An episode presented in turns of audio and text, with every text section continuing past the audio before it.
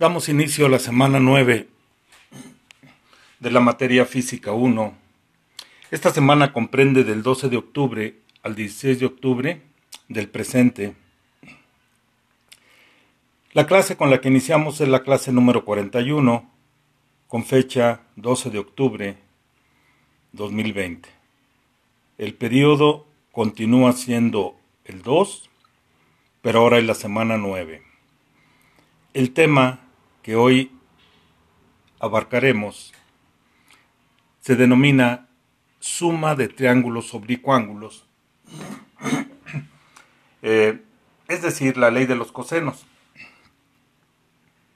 Pero antes citaremos las componentes de un vector y el teorema de Pitágoras.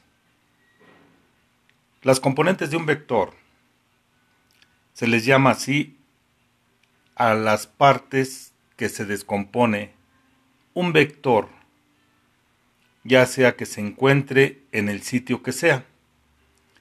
Un vector siempre tendrá una parte en X y una parte en Y.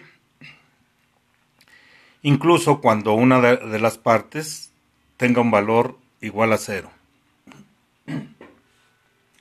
Las fórmulas que citamos son muy sencillas. Nada más es multiplicar el vector por el coseno del ángulo cuando se refiere a la componente X y cuando se refiere a la componente Y multiplicamos el valor del vector que nos dan por el seno del ángulo que también nos proporcionan.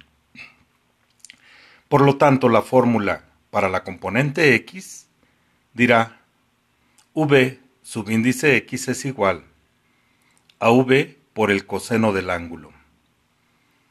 Y la componente Y dirá V subíndice Y igual a V por el seno del ángulo. Para eso citaremos ejercicios de la página 24 de nuestro cadernillo de física. Ahí, para empezar, tenemos un ejemplo número 9, en donde nos dice encontrar las componentes Vx y Vy del vector que tiene un valor de 8 newtons y forma un ángulo de 10 grados respecto al eje horizontal. Recordando que el eje horizontal en nuestro cuadrante se llama eje de las abscisas, es decir, el eje X. Las fórmulas Vx es igual a V por el coseno del ángulo.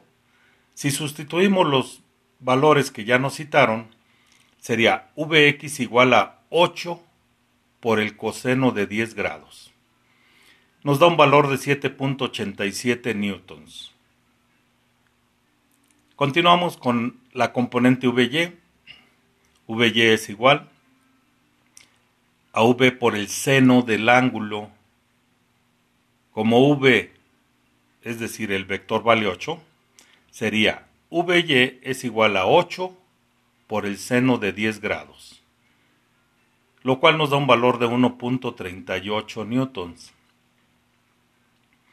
Así haremos lo mismo con el ejercicio número 10 de la misma página 24 de nuestro cuadernillo, que sería Vx es igual a 59 por el coseno de 50 grados, que nos da 37.9 newtons.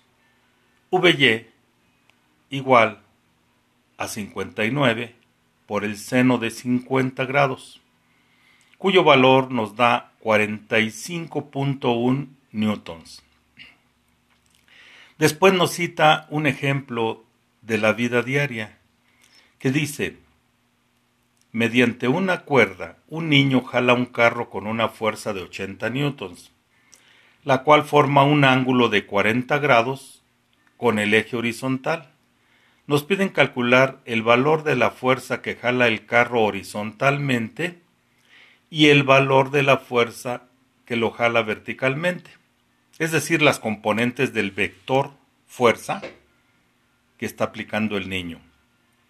Sería Vx igual a 80 por, el coseno de 40 grados, que nos da 61.2 newtons.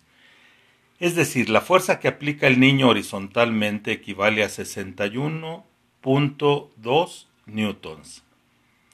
La fuerza vertical que aplica sería VY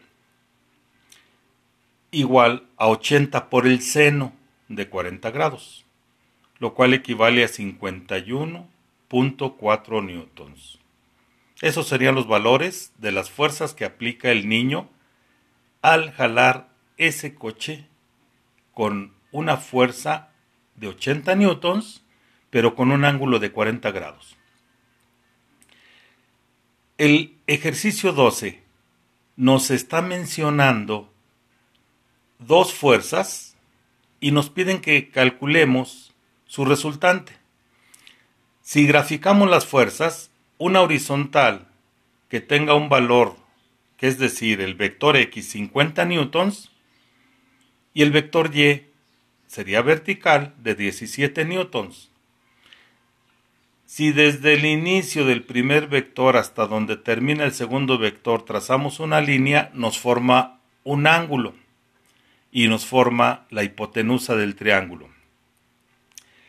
Si vamos a calcular la hipotenusa, vamos a calcular la resultante de esas dos fuerzas, que sería el teorema de Pitágoras, lo cual nos dice que el vector resultante es igual a la raíz cuadrada de la suma del cuadrado de los catetos. Los catetos en este caso son los vectores. 50 al cuadrado más 17 al cuadrado.